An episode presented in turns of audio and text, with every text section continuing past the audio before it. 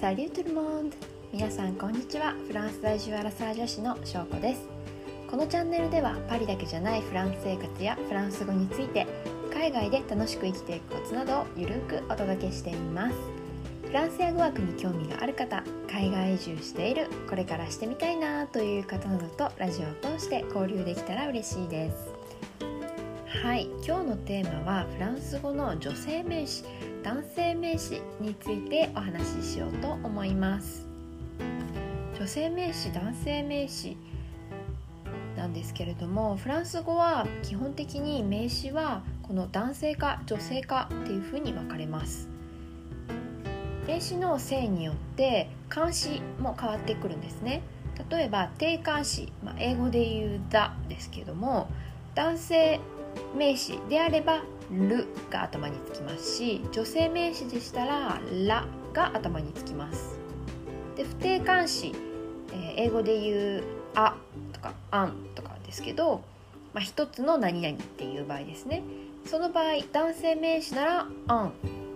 が頭につきますし女性名詞だったら「うん」が頭につきます。分かりやすい例で言うと例えば元からもう男性とか女性、人間とか場合ですね。分かっている場合例えばお父さんお母さんこういう場合は分かりやすいですよね。お父さんはペーって言いますけど、まあ、男性なのでルペーですしお母さんは女性なのでラメーっていうふうに女性男性の区別があります。で難しいのはおそらく一般的なあの性別がないものに対しても性別があるっていうところで例えばテーブルダイニングにあるテーブルこれは女性名詞なんですね。なのでラタブルになります。ただ例えば仕事場で使うようなデスクこちらは男性名詞なのでルビュローっていうふうに言います。同じ、ね、机なのになんでここで性が違うんだっていう感じですけれどももうこれはしょうがない。もう覚えていくしかないんです。ただあの慣れていくうちにだんだん実は規則性なんかもちょっと分かってくるんですね。でこれは全て当てはまるわけではないんですけれども、まあ、感覚としてもし自分が女性名詞なのか男性名詞なのかはっきりとは分からないけれども、まあ、なんとなく言わなきゃいけない場合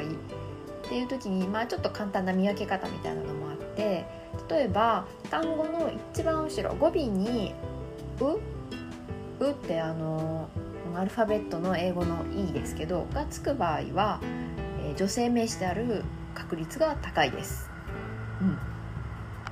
先ほどのテーブルラターブルも最後に「う」がつくので、まあ、女性名詞かなっていうふうにはあのなんとなく予測ができるんですね。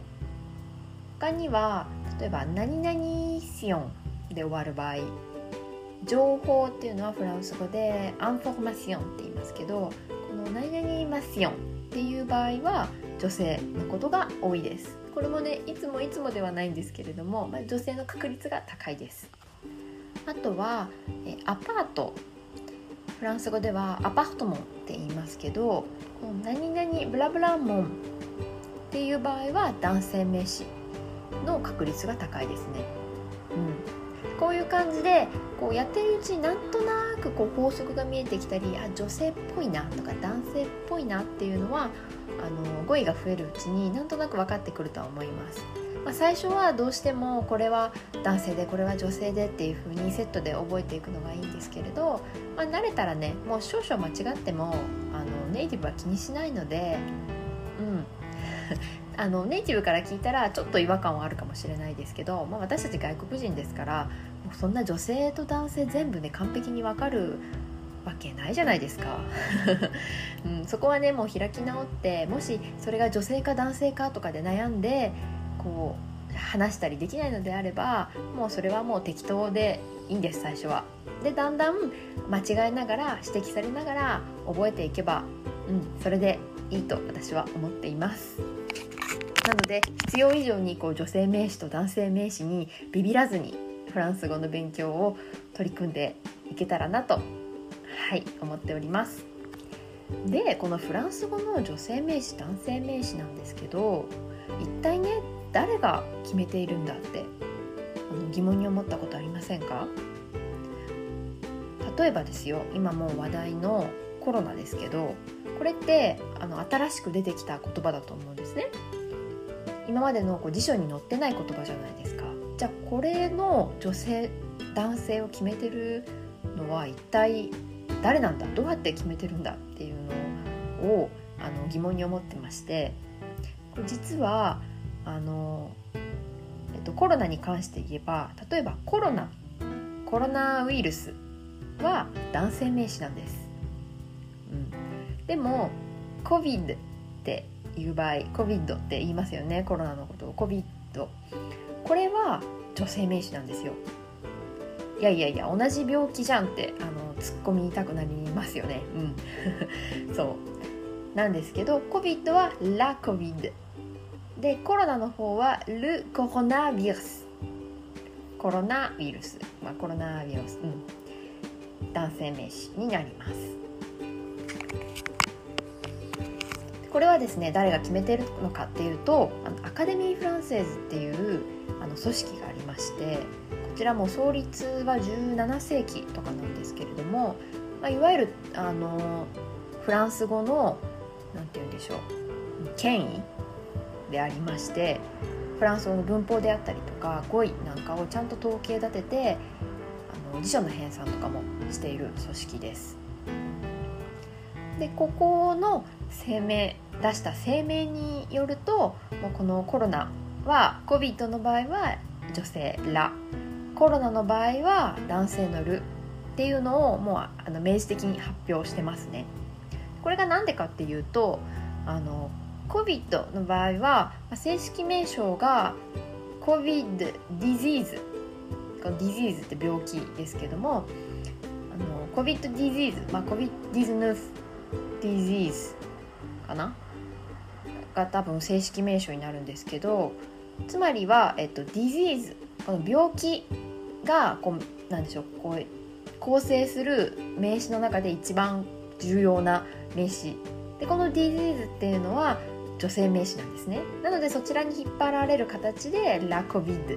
かっこ disease みたいな。でコロナの方は、えー、コロナウイルスでウイルスビアルスは、うんと、男性名詞なのでこちらに引っ張られる形でルコロナっていう風に決めたみたいです。ただコロナが出たばっかりの時はフランス人もねもうあの当たり前ですけどこれが女性なのか男性なのかっていうのはわからないのでルコビッドって言ってる人もいました。で結構外来語の場合だとそのまま男性名詞にしちゃう場合が多いんですね。外国から入ってきたものなので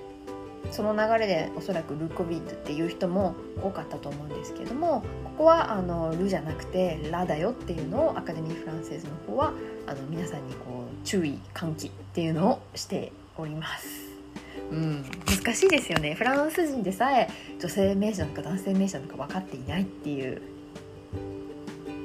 日本語にはなかなかこうない感覚だったり文法事項だったりするので最初は難しいとは思いますけどまあ